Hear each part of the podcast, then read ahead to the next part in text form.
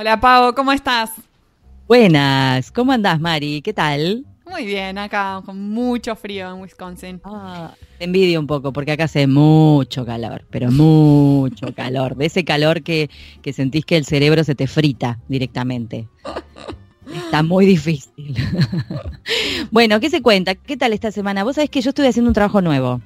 Te Contame, cuento. Quiero saber del Nuevo trabajo para nuevo. mí. Digo, un trabajo nuevo para mí, ¿no? Digo, que en general hago más cosas técnicas. Eh, me tocó trabajar con algo más literario, así que nada, muy contenta porque es muy, no sé, me parece lindo tener esa oportunidad. Buenísimo. Pero claro, me, me surgieron como muchas preguntas. Hay, muchas. Porque el trabajo se trata de, mm, de educación, es educativo, o sea, son, se traducen cuentos cortos o cuestiones, nada, de geografía, historia, un poco de todo, muy diverso, Sí. al español para niños hispanohablantes en Estados Unidos. El gran Entonces, mí- desafío, el gran desafío Oh, de US tremendo. Spanish. Tremendo, tremendo. Y más para uno que está acá en Argentina, que no, que digo, uno, obviamente estas empresas te mandan sus eh, guías de estilo, sus glosarios, está el editor siempre disponible para preguntarle cualquier cosa, Claro. pero eh, yo lo que tengo lo que tenía que traducir eran las preguntas y los multiple choice Mm, de los tests, difícil. Sí, de la comprensión de texto. O sea, encima es comprensión de texto. Encima es comprensión de cual- texto. Lo más difícil Exacto. de todo, porque si es matemática o algo así, por ahí es más transferible, pero... Sí, pero no, es como, ni, ni siquiera es como una acción, ni siquiera es un trabajo así cuadrado en el que uno agarra y traduce y nada más. Tiene que implicarse en el sentido de, bueno, a ver, estoy escribiendo para chicos de 8 años. Bueno, Claro. a ver esta pregunta, eh, se hace hinca- hincapié, por ejemplo, en adquirir vocabulario, entonces también eh, hay preguntas que son específicamente para eh, ver si el chico entendió qué significa una palabra. Y, bueno. y lo importante de eso no te puedo decir, porque además se mide, en Estados Unidos se mide cómo, eh, qué desempeño tuvieron los chicos eh, con esos exámenes, ¿no? Entonces, eh, hubo veces donde se, se veía que, por ejemplo, de, de pruebas que habían sido corregidas, eh, a unos estudiantes eh, las tenían todas bien las respuestas, en todo el país. Y como que no tenía Ajá. sentido. Entonces, al investigar eso, veían que, por ejemplo, esa pregunta que se había traducido de manera tal que la pregunta misma revelaba la respuesta. No, te eh, puedo creer. exacto. Entonces el Claro. traductor no se avivó quizás de eso eh, y bueno, insertó algo ahí que le beneficiaba a los chicos que estaban tomando el examen. Pero eh, Mm. de ese modo podría pasar lo opuesto, ¿no? Si uno eh, Exacto. se lo hace más confuso al chico que, que no habla inglés y está tomando el examen en español, eh, las posibilidades de que ese chico tenga un eh, le salga mal esa pregunta son más altas, obviamente, y le va a ir peor en esos tests. Entonces, como Claro. no, y no hay manera Ah. de medir, digamos, no se mide ahora en Estados Unidos eso. No puedes medir, o sea, por qué quizá a los hispanos les está yendo un poco peor en los tests y tiene que ver con Mm. quizás con unas traducciones que no son, son tan fidedignas o, o algo por el estilo. Sí, te digo que te digo que es un trabajo súper interesante, pero que requiere eh, otras habilidades más allá de traducir, Sí, porque de repente, por ejemplo, tuve que cambiar preguntas completas claro. Porque no podía usar la, la original. Te pongo un ejemplo, no sé, eh, en el cuento en inglés, yo tengo las dos versiones, ¿no? En el cuento en inglés, alguien hacía eh, vaulted into the air, ¿no? Era una palabra muy específica, nueva, rica, por decir linda. Sí, sí. Y en español era, la traducción era saltó por el aire. Eh, tengo que aclarar que la traducción en español no la hacía yo, digo, me llega de otro profesional. Claro. Entonces, claro, si voy a hacer una pregunta en español de qué significa la palabra saltar, por ejemplo, Sí. es como medio pava, porque un niño ya sabe, ya Claro. no está aprendiendo una palabra muy nueva, ni rara, ni loca. Claro, no es Entonces de repente sí. ahí hay que tener el criterio de buscar otra palabra más interesante y entonces armar todo de nuevo, la pregunta, las cuatro opciones que tengan sentido, que tengan el, el más o menos el mismo estilo. A mí lo que me llamó más la atención de todo esto, en realidad, eh, bueno, y ahora con lo que vos me contás, es, eh, digo, con el, con el crisol de razas que hay en Estados Unidos y más específicamente con la cantidad de hispanohablantes que hablan distintas variedades de español, ¿dónde, dónde se encuentra el criterio para enseñar el español? es bastante difícil. Es que es el dilema general de cuando te piden la variante para español de... Es el problemón. Gente que vive en, Estados Unidos, hispanohablantes en Estados Unidos. O sea, en Estados Unidos, ¿dónde? ¿Estamos hablando de gente que está en Florida, donde la mayoría son de Centroamérica, o estamos hablando de gente como, por ejemplo, acá en Wisconsin, que la gran mayoría de los inmigrantes provienen de México? Eh, o sea, eh, varía un montón también eso. O sea, que creo que lo que hay que tener en cuenta es esto de generar ese español neutro lo más posible para que sea entendido para, por todos. ¿Existe o no existe? eso es otra, otro debate. ¿Existe el español neutro? Súper difícil. Eh, porque, porque a nivel, digamos, cuando uno hace traducción técnica es más sencillo, más allá de las diferencias. Dentro de todo uno encuentra a veces algo que entienden todos. Pero en lo que es literario, que además eh, había, hay muchos textos que tienen que ver con la cultura de los distintos, los distintos países hispanohablantes, de Costa Rica, Puerto Rico, bueno, o sea, todos, México, Colombia, Argentina, o sea, como que hay eh, em, cuentos, historias que tienen que ver con cada uno. Eh, ¿Viste? Es, es, un recontra, mega, super, super, recontra, super, mega, recontra, super desafío. como traductor, que encima foráneo, porque yo no estoy en Estados Unidos, entonces no tengo el día a día de, vivir en una comunidad, por ejemplo, que habla español. Eh, así que bueno, fue súper interesante, fue muy lindo, fue como más difícil que otras cosas que he hecho, pero me generó todo esto. Yo digo, ¿dónde va uno a buscar eh, información, recursos, algo material? Eh, ¿O quién, quién ayuda a, definir o a, moldear este español de Estados Unidos? es una gran pregunta. Sí, sí. Y ahí vos me creo que tenés una invitada que es como... Sí, tenemos hoy una invitada increíble, em, es Rosario Charo Wells, que es la em, administradora de la eh, división de español de la American Translators Association. Ahí va, ¿ves? Creo que ella Era lo que me recetó el médico para esto. nos va a poder guiar un poco con esto. Nos va a poder ayudar. Ella es de República Dominicana, pero vive en Estados Unidos hace muchos años. Y es un gran desafío, como dice Pau. O sea, es algo con lo que yo me encuentro mucho, porque yo traduzco mucho para eh, hispanos que viven acá en Estados Unidos. Y es, es dificilísimo. No sé si tengo una respuesta para decir se hace no, de tal claro. Y que yo creo que en algún momento va a ser una variedad en sí misma, o ya lo es. Sí, ya lo es. O sea, incluso la, las memorias de traducción están como. Aparece US Spanish como variant. Exacto. Sí, ya lo es. Ya lo es, es su propia variante. Pero Estados Unidos es tan grande, tan diverso, y cada estado tiene sus propios niveles de diversidad, que. Nada, meter todo adentro de una misma bolsa es. Es una misión que te la regalo. bueno, entonces nada, quizás este nos puede ayudar un poco Charo.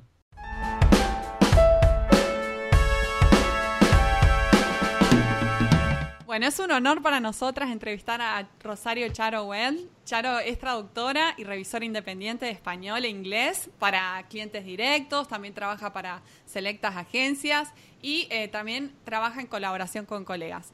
En los últimos 18 años se especializó en las áreas de educación primaria y secundaria, comunicación social y de medios, mercadeo y salud. Es miembro de la American Translators Association desde 2001 y es la actual administradora de la División de Español de ATA y miembro del Consejo de Líderes. Eh, Charo es licenciada medalla de oro en comunicaciones, graduada en la Universidad de Denver y obtuvo un certificado de estudios en traducción de la Universidad de Nueva York. Nació y creció en la República Dominicana y actualmente disfruta de su vida en Texas con su esposo, Asa, y sus mascotas, sus hijos, con quienes les encanta viajar y servir a la comunidad. Charo, debo decir que es un verdadero honor poder entrevistarte. Vengo siguiendo tus actividades desde ATA de hace mucho tiempo. Te vi liderar la reunión anual de la División de Español en, en Washington el año pasado eh, sos una excelente presentadora, te admiro mucho como profesional y como líder de la división. Así que muchísimas gracias por todo. Bueno, Marina, eh, no sé si le toca a Paula hablar, pero... Bien, bienvenida. Yo voy a decir bienvenida. Paula, te voy a dejar hablar ¿eh? y voy a hablar despacio porque soy caribeña y también, pero antes que nada, el honor es para mí.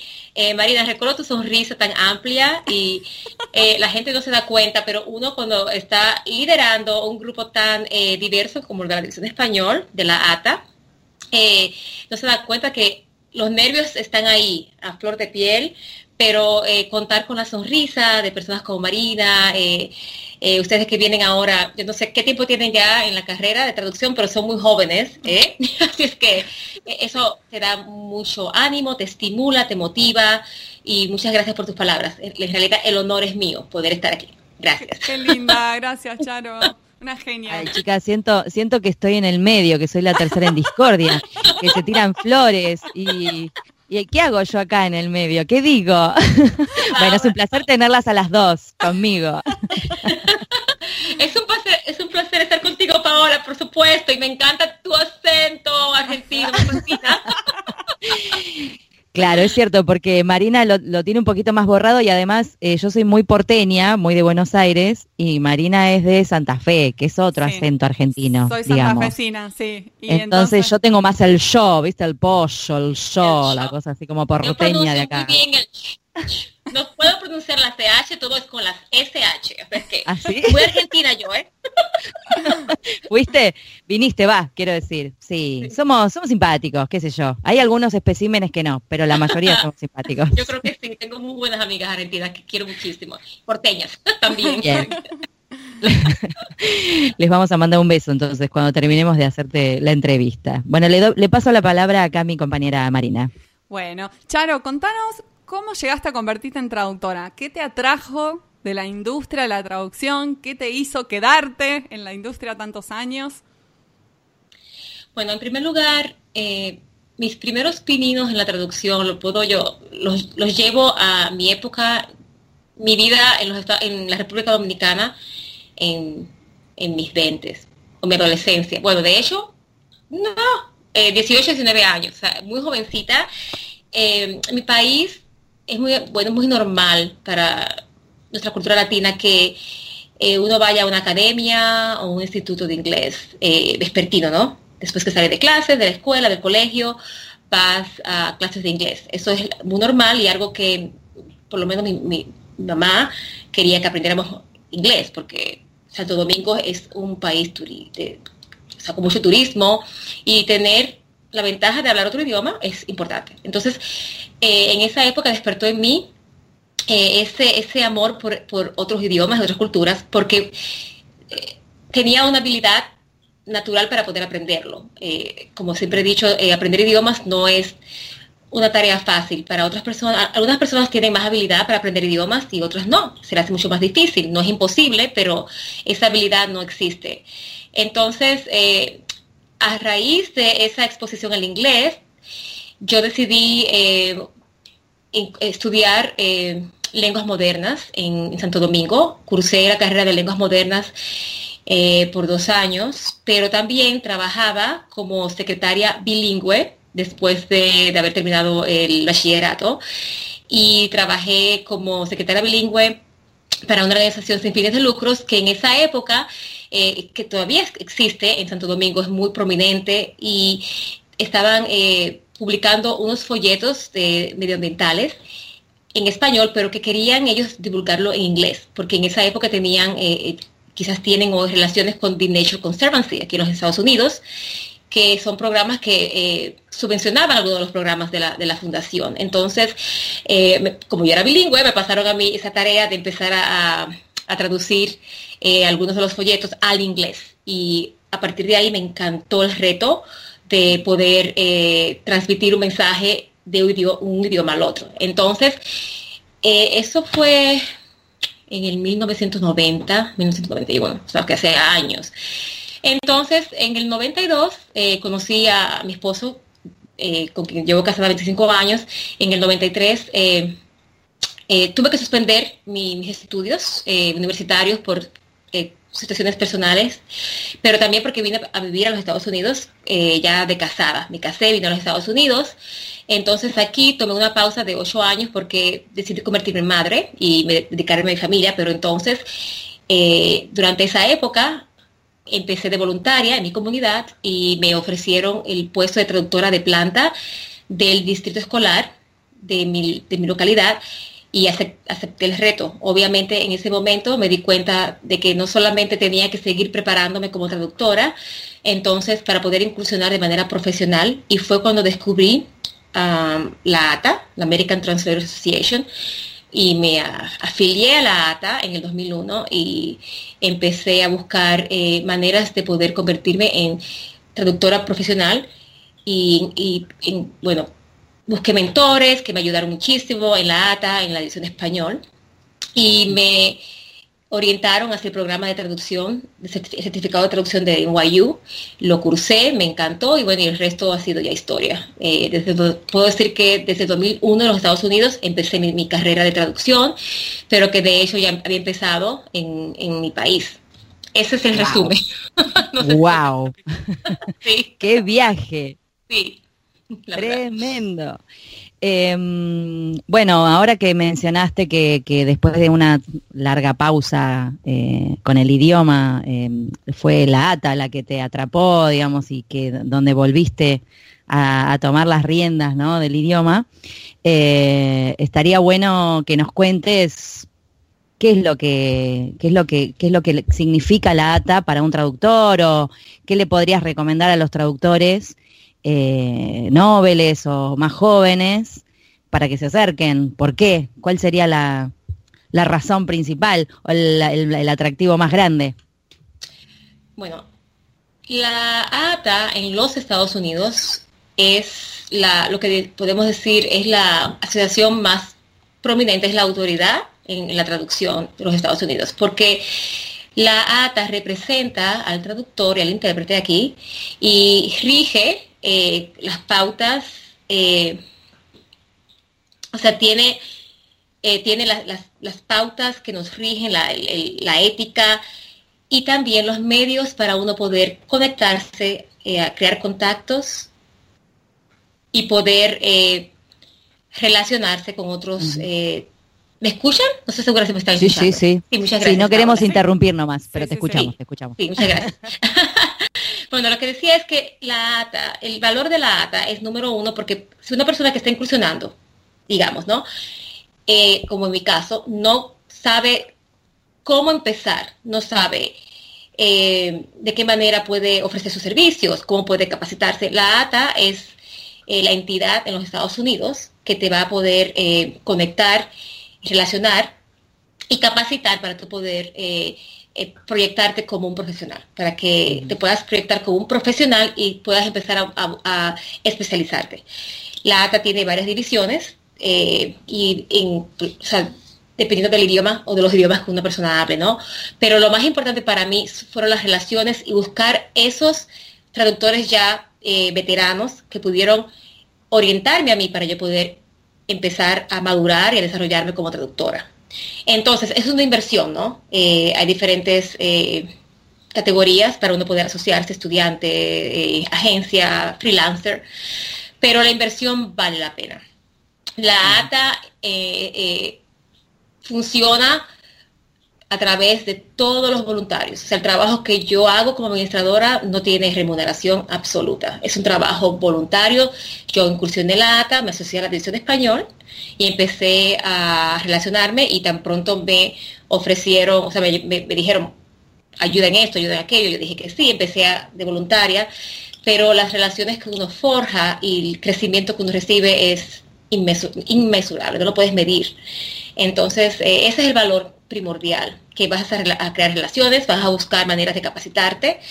Y después que ya tienes experiencia, entonces yo digo que la recompensa es en uno poder transmitir y, devolver lo que uno aprendió en los que ya vienen. Que esa es la función que más me gusta de la edición español ahora mismo. Excelente. sí. ¿Y cómo, fue que llegaste al, al, puesto este de administradora del...? Porque me imagino que debe ser un montón de, trabajo y todo esto de manera voluntaria. Em, ¿Cómo fue que, caíste en este puesto? Y desde ya debo decirle a todos que si no la han visto hablar a, Charo es muy genial.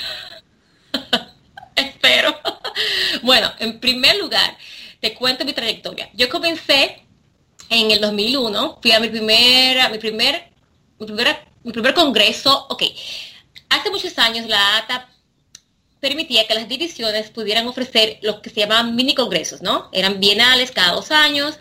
Y yo fui a mi primer congreso en la ATA en San Antonio y después conocí a muchas personas y fui al congreso de la división que se dio en Jersey City en el 2004, creo, 2003.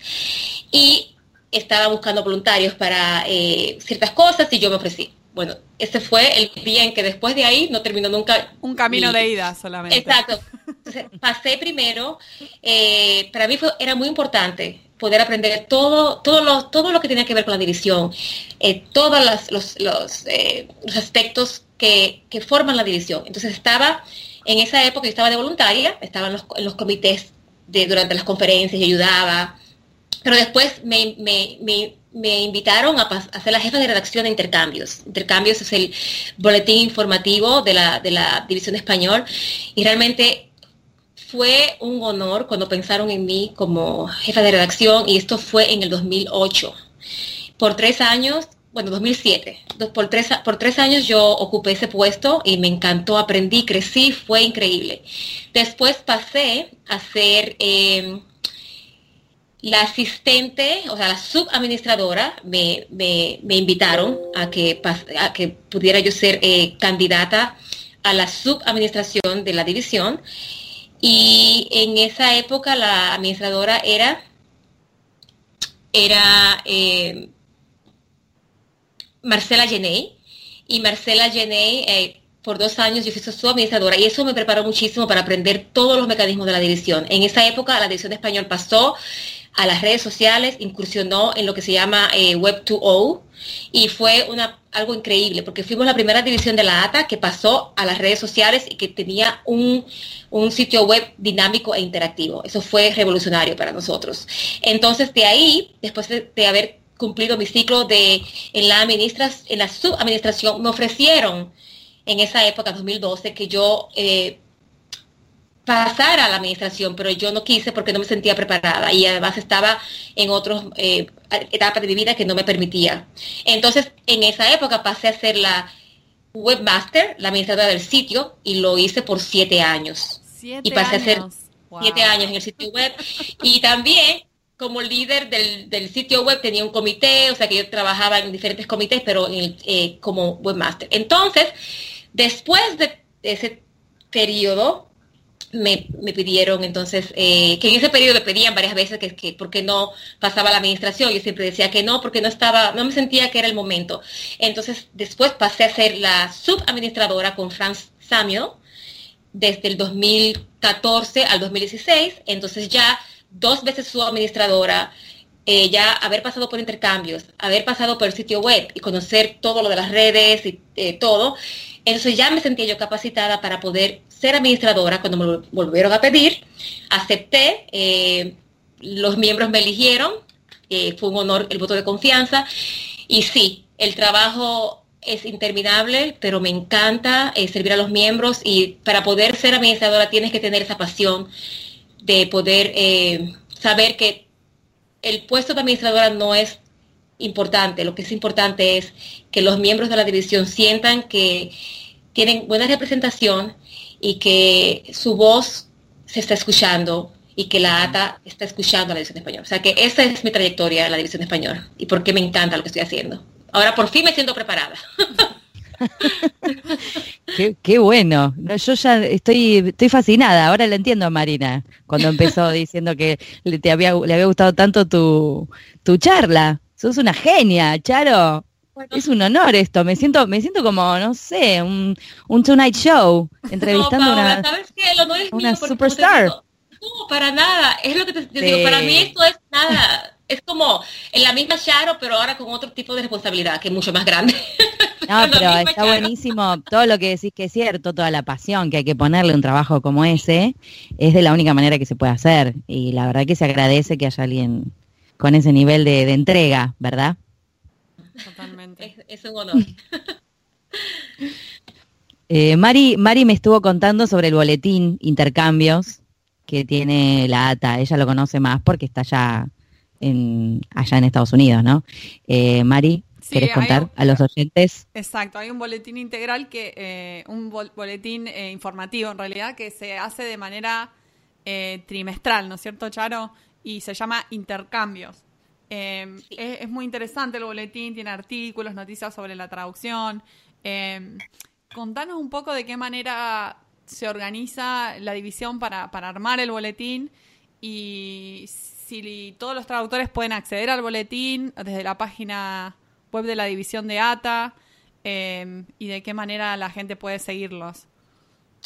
Bueno, excelente. Es una buena pregunta. Te comento que intercambios, como las divisiones eh, de la ATA, eh, dentro de las funciones que tenemos es poder eh, divulgar, comunicar e intercambiar y entre, los, entre los miembros, ¿no? Entonces la ATA nos pide que como división podamos, en nuestros principios, antes de la era digital, intercambios, el primer número de intercambios fue en el 1999 y era un folletito pequeñito, ¿no?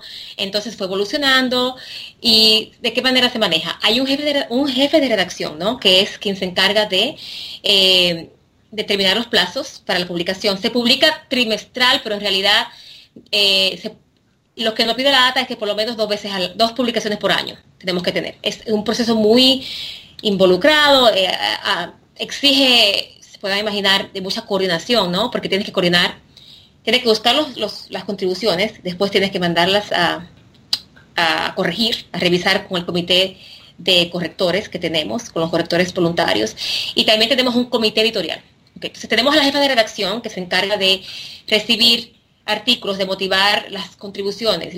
cualquier persona puede, eh, puede contribuir. No es eh, requisito que sean miembros de la ATA ni que sean miembros de la edición español. Ah, eso te iba a preguntar, si la gente puede postularse como voluntaria directamente ante la división. Eh, bueno, si tú, bueno para, para escribir, sí, para contribuir, pero para poder eh, trabajar en los comités sí tienes que ser miembro de la división. En el comité editorial tienes que, ser miembro de la división, eh, por supuesto, y de la ATA, y también para poder participar en los comités, sí, tienes que ser, esos son requisitos pautas de la ATA y de la que obviamente rigen a las divisiones, pero para tú poder eh, contribuir un artículo no tienes que ser miembro de la ATA, sino solamente que tu artículo sea de valor para la profesión y que, y que se centre en las pautas establecidas por la, por la redacción. Si tú vas a la página de la División Español, vas a ver eh, una pestaña que dice, en el menú que dice intercambios, y ahí están las pautas, los plazos para entregar. Entonces, primero se recibe el artículo, se evalúa, tiene que estar dentro de los parámetros eh, de aceptación, ¿no? De, del criterio que tiene la, redacción. Eh, después pasa, se acepta y después, si se acepta, pasa al comité, eh, a los correctores. Y si hay algún tipo de, sé yo, de, de pregunta o de arbitraje, con algún término, alguna frase, lo que sea, pasa al comité editorial, que es, son miembros que tienen mucha experiencia, ya que han sido jefes de redacción, de intercambios o que tienen mucha experiencia en la redacción, que son los que ayudan al jefe de redacción a tomar decisiones para que no sean decisiones eh, subjetivas, sino objetivas y neutrales y en beneficio de intercambios y de los lectores. Eso es, es un trabajo que, que lleva muchas horas y también Sí, me imagino que va a ser un trabajo muy intenso. Y en la página misma eh, se pueden encontrar todas las publicaciones anteriores, ¿no? De intercambios de 16 años atrás, ¿es así? Exactamente. Increíble. Tenemos, eh, bueno, eh, no sé si conocen ustedes a Leandro Wilson, que es argentina. Sí, por supuesto. yo, di su curso de corrección que me encanta. Bueno, Leandro tiene muchísimos artículos que ha publicado. Sí, me encanta. Y otra, algo más que, hay que, que tengo que decirles es que intercambios también tiene otra faceta que es intercambios online. O sea que tenemos el PDF descargable y también tenemos artículos que se publican en el sitio web eh, en la categoría de intercambios online. Y también ahí pueden, si hacen una búsqueda en el sitio web, lo van a ver. Muchos artículos que se publican que no pasan al PDF, pero que pasan al blog porque se le pide al autor primero su aprobación y así lo prefieren ellos. O sea que esa es otra faceta de intercambios. Y está buenísimo, les recomiendo a todos que lo sigan porque publican artículos muy interesantes. muy interesantes. Sí, sí, aparte hay muchísimo trabajo atrás y, y, ya me mencionaste a Leandro Wolfson, que lo amo con todo mi corazón, y ya está, me convenciste. bueno, y si, y si vas al sitio web, él nos Ay, nos honró con un artículo buenísimo de sus 20 años dando el curso de corrección y está en el sitio web. no está publicado porque en, el PDF porque era muy extenso, pero está en el, sitio web. Lo puedes ver. Leandro es uno de nuestros autores preferidos. Excelente, excelente. Eh, yo te hago una consulta, mm, eh, Charo o Charo, como decís vos. Eh, en, Hace muy poquito estuve trabajando para una, compañía eh, norteamericana que hace material de educación para chicos eh, en Estados Unidos en español, ¿verdad? Y la verdad es que me surgió como esta duda, yo estando en Argentina, eh, más allá de los glosarios, las guías de estilo que las compañías siempre te dan como para, para saber, digamos, ¿no? qué palabra elegir según la variedad de español que se enseña allá y que se habla allá me genera un poco de duda de cómo es, eh, cómo yo como traductora, a, qué recurso podría recurrir en el caso de tener dudas sobre qué palabras usar, por ejemplo. Eh, bueno, ahora me estás contando un montón de cosas de la ATA que yo no sabía y me imagino que un montón de colegas tampoco sabían.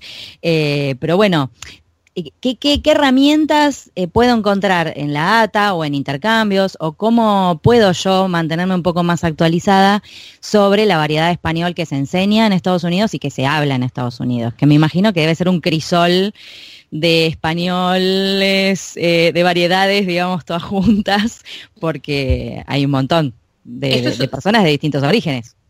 Bueno, ese es, un tema excelente, porque de hecho, hasta para poder... Eh, en la redacción de intercambios, ni siquiera como traductores tenemos que tener esa, ese criterio. ¿Cómo vamos a definir qué, qué guía de estilo vamos a utilizar? Por lo mismo, porque estamos dirigiendo eh, todo lo que hacemos al público de los Estados Unidos. Como traductora, especialmente en el área didáctica, en el área de la pedagogía, ¿no?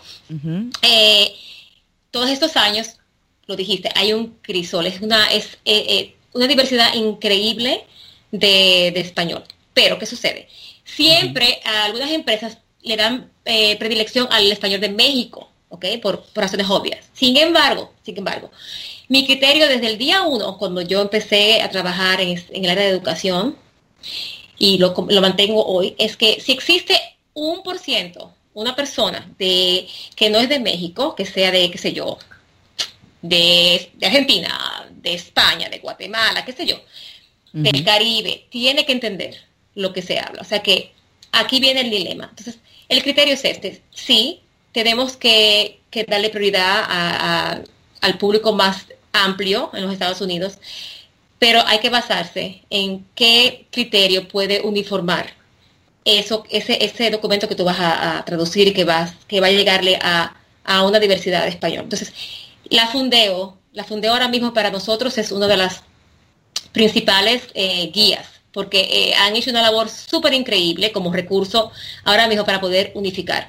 Muchas personas dicen, bueno, es muy peninsular, es muy español. No, yo, yo no lo veo así. Yo lo veo que de hecho ellos se están esmerando muchísimo para que sea eh, un español muy, muy, muy universal. Eso de neutral creo que no va a existir nunca. Entonces, como recurso, yo me baso mucho en la Fundeo. También muchas de mis eh, de las de los clientes que usamos. Eh, también me baso muchísimo, obviamente, en el diccionario de la lengua española, que está en línea.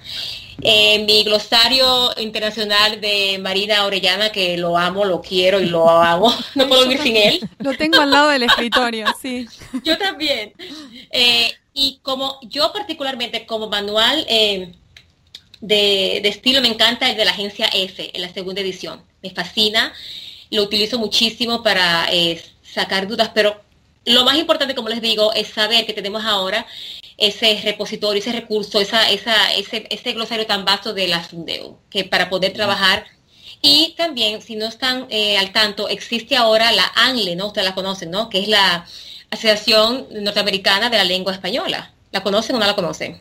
No, la verdad que no. Confieso que no la conozco, ah. Charo. Bueno, pues eh, ese es un recurso súper increíble que lo dirige eh, o lo dirigía antes Leticia Molinero, antes hace mucho tiempo, es algo que empezó.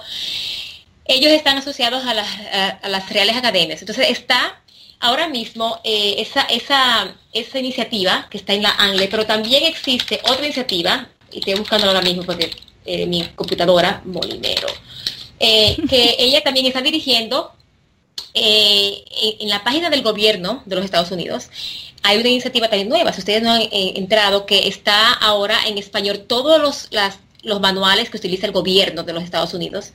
Ah. Sí, eso, eso está súper bueno. Yo, yo acabo de... ok, esta es la Academia Norteamericana de la Lengua Española, que es la ANLE. Y Leticia Molinero es uno de los pioneros de, esto. Entonces, ahora mismo estoy buscando eh, la información que yo recibí. Y lo tengo en mi sitio web. ella también está, es parte del equipo de, lingüistas del gobierno, porque tiene años trabajando. Y hay muchos glosarios y mucha eh, información en la que uno, como traductor en los Estados Unidos, que tiene que llegar a ese público que es tan diverso, de tantas nacionalidades hispanas, que nos basamos. O sea, que se llama Digital Golf si ustedes van a la página del gobierno que se llama uh, Digital Gov, Digital Gov. Gov. okay, Digital Gov. Ajá, ustedes pueden, eh, lo buscan y ahí mismo van a ver todas las iniciativas que hay dirigidas a las comunidades eh, eh, hispanas. Tiene que ir a la parte que es español.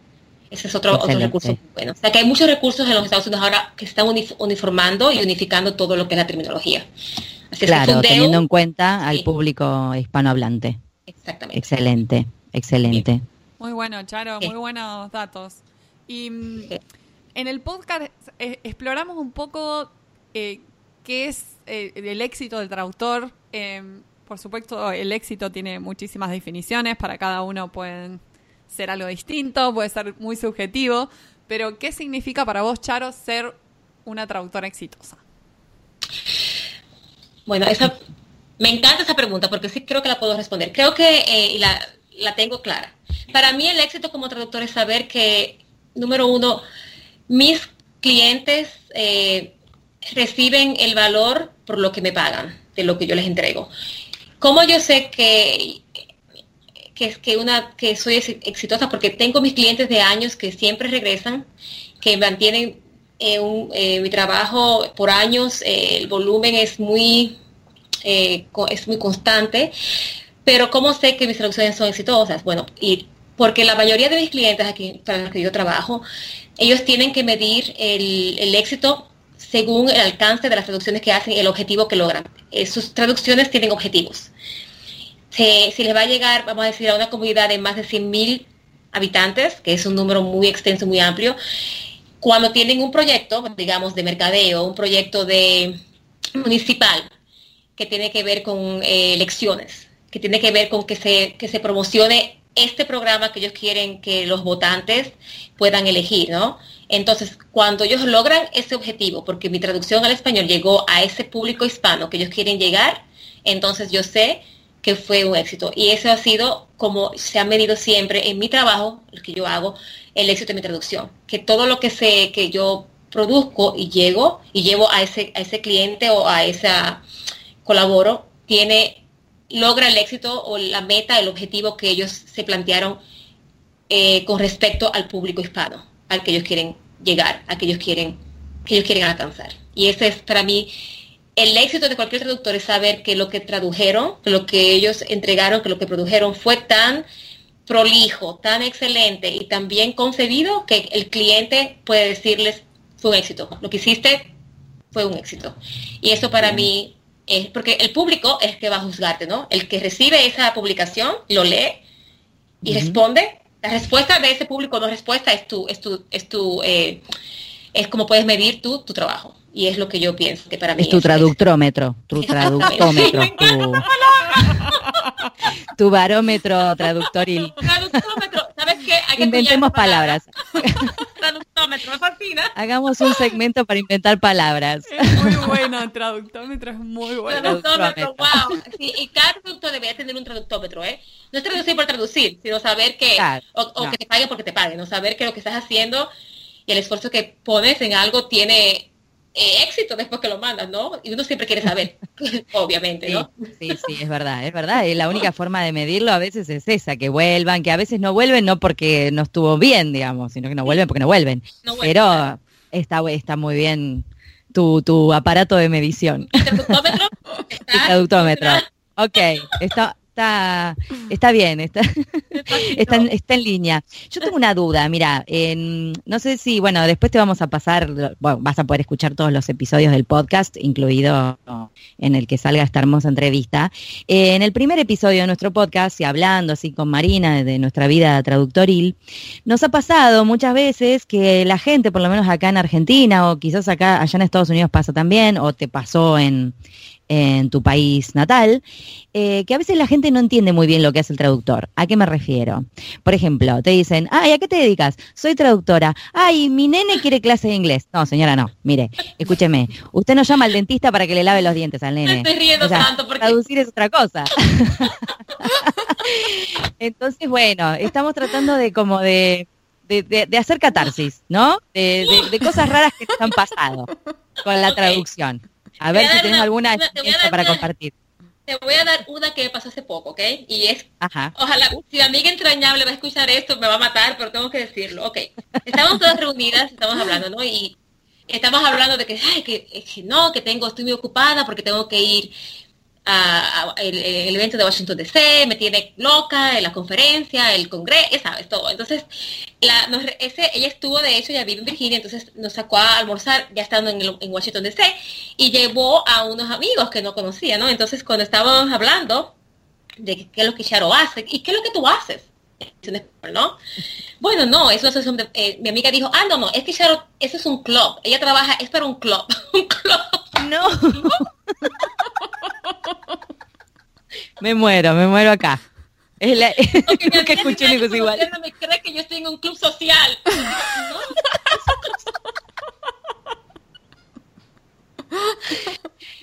Ay, no. Ok, eso no, es una asociación de profesionales, de traductores profesionales. Entonces, entonces la pregunta es, ¿qué hacen ustedes? Entonces otra vez tengo que explicar que nuestro trabajo es muy importante, que es un trabajo que que de hecho, si tú vas a un hospital y no hablas inglés y ves un documento que está en español, eso es lo que hacemos para que tú, o sea, es cosas básicas. Mis hijos, bueno, mi hija ya es mayor, ¿no? Pero mi hijo hace dos años tenía que hacer algo en la escuela, y está, está ahora en la universidad, su primer semestre, ¿no? En su segundo, primer año, perdón, su segundo semestre. Y me preguntó hace dos años, tenía 17 años, mami, ¿qué es lo que tú haces? O sea, toda la vida sentada yo aquí. what, do you do, What is it what you do, mom? O sea... Ay, no, juega yo solitario. Juro, yo juro que mi hijo piensa que estoy viendo videos de YouTube en mi computadora. Eso no trabaja, ¿no? Entonces, sí. lo dijiste. Sí, entonces si eres, y si eres eh, bilingüe o a ver si eres traductora, también siempre piensan que eres intérprete. O sea, que no te, tampoco, o sea, la interpretación es bellísima y obviamente qué admiración, ¿no? Pero siempre creen que un traductor, translator, es el intérprete. Nunca, nunca, ah, si tú eres de la que hablas. no, yo traduzco. No hablo nunca, hablo conmigo misma, hablo sola mientras tipeo. Hablo con amigos imaginarios, nada más. No, entonces cómo lo manejamos con mucha paciencia y seguimos que tenemos que seguir educando, es lo que yo digo, seguir educando y tengo que demostrarle a mis amigas íntimas que mi trabajo tiene valor y que yo soy tan profesional como ellas todos los días. Qué bárbaro, ¿no? O sea que nos pasa a todos, nos pasa a todos. Y en todas partes del mundo. en todas partes del mundo. Qué increíble. Bueno, hay que seguir entonces, hay que seguir eh, peleando para que se entienda lo que hace el traductor. Y este, este, eh, quiero felicitarlas por esta iniciativa porque me encanta el concepto de tener un programa radial, digamos así, un podcast, en el que ustedes puedan educar. Esto es sumamente importante y me parece fabuloso en la era digital. Me, encanta, las felicito, las felicito, la verdad que sí. gracias, Charo. Gracias, Charo. Estamos muy entusiasmadas con este proyecto y la verdad que nos divierte mucho y es, y ya te digo, estamos hablando con celebrities, además. Ay, por Dios, no, La administradora del club. No, exacto, yo soy miembro de un club social. O sea, el club español. Es la administradora del club hispano. Mamá, no sabes a quién conocí. A la administradora del club. No. ¿Vieron? ¡Qué risa! No, no, eso para mí fue... es una perla, una hermosa anécdota. Muy gracioso.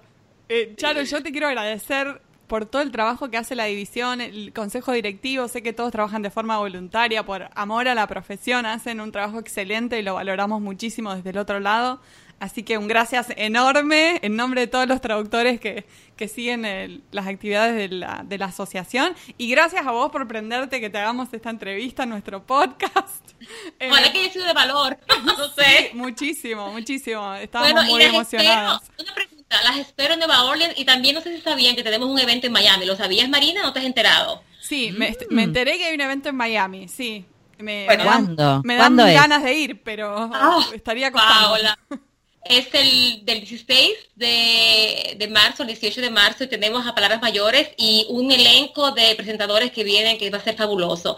Pero si no van a ir a Miami, por favor, vayan a Nueva Orleans, ¿eh? O sea, tenemos dos oportunidades. ¿Vas a ir a, a Nueva Orleans, Marina? ¿Vas a, a Eh, Nueva a Orleans? New Orleans seguramente voy a ir, así que ahí nos vamos a ver seguro. Ok, bueno, Paola, si te animas a venir al Yo les Club de mando Español, una foto. Yo les mando una foto mía para que cuelguen en la cartelera del club. ¿Sabes qué? De hecho, sí, y, y cuenten con, bueno, sí, y cuenten también cualquier, eh, con el- la difusión de, tu, de, de ese espacio que ustedes tienen ahora. Me encantaría para que la división pueda saber acerca de esto y que, y que las apoyen. Así que cuenten con nosotros Ah. para esto. Ay, Gracias. muchas gracias, Charo. Un honor. Te, te agradecemos.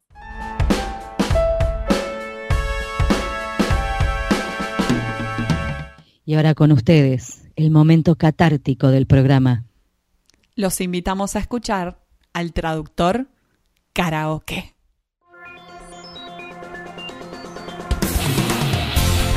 Este momento musical es para ella, para tu compañera inseparable, la que no puedes ver mal porque la ves mal y sentís que te morís ahí al lado, babeando, lagrimeando.